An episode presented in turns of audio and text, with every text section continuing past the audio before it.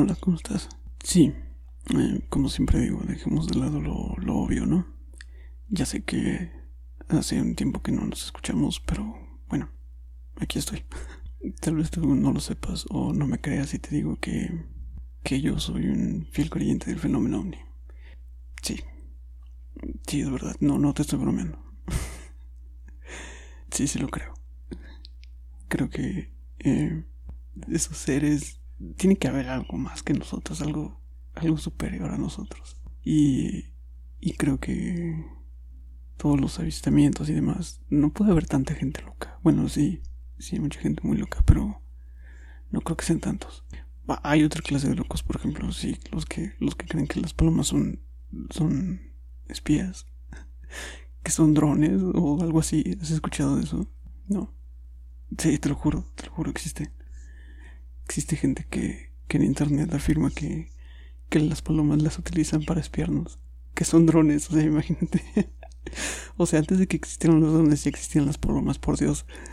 bueno, no es lo mismo. No es lo mismo, eso sí es estar loco. ¿No? O, o según yo, según mi percepción, sí. O sea, no estoy loco. O sea, ese grupo de gente podría ser la respuesta porque si hay vida inteligente en otros planetas u otras galaxias, ¿por qué no nos han visitado? Eso sería como entrar un poquito en la paradoja de Fermi, ¿no? Pero no nos vamos a meter en esos terrenos.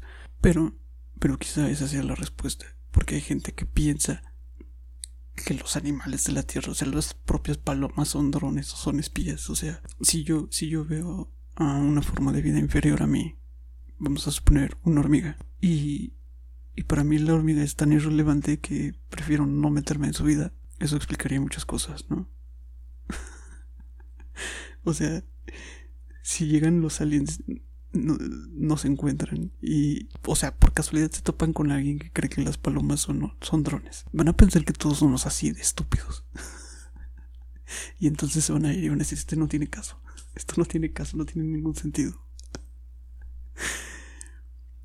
Piénsalo. Puede ser una posibilidad. Es que además hay tantas cosas que como humanos hacemos, que como humanos eh, acostumbramos, que incluso va a ser difícil también em, si llegamos a, tener contacto con alguna otra entidad. Va a ser difícil explicarle muchas cosas. Hace tiempo yo eh, me había puesto a pensar en toda esa clase de cosas. Y por ejemplo, sé, que, sé que va a parecer muy tonto y, y, o puede dar risa, pero no lo hago por eso. No es para que te dé risa. es en serio. Es muy en serio. Sé que no parece, pero es muy en serio. A ver, y no porque me pase a mí, eh, pero he visto a gente que le pasa. Quiero aclarar esto antes de decirlo. Lo más difícil de explicarle a los aliens va a ser por qué te ahogas si eres tú mismo quien se está metiendo el cepillo de dientes. O sea, por Dios, eso sí es bien idiota.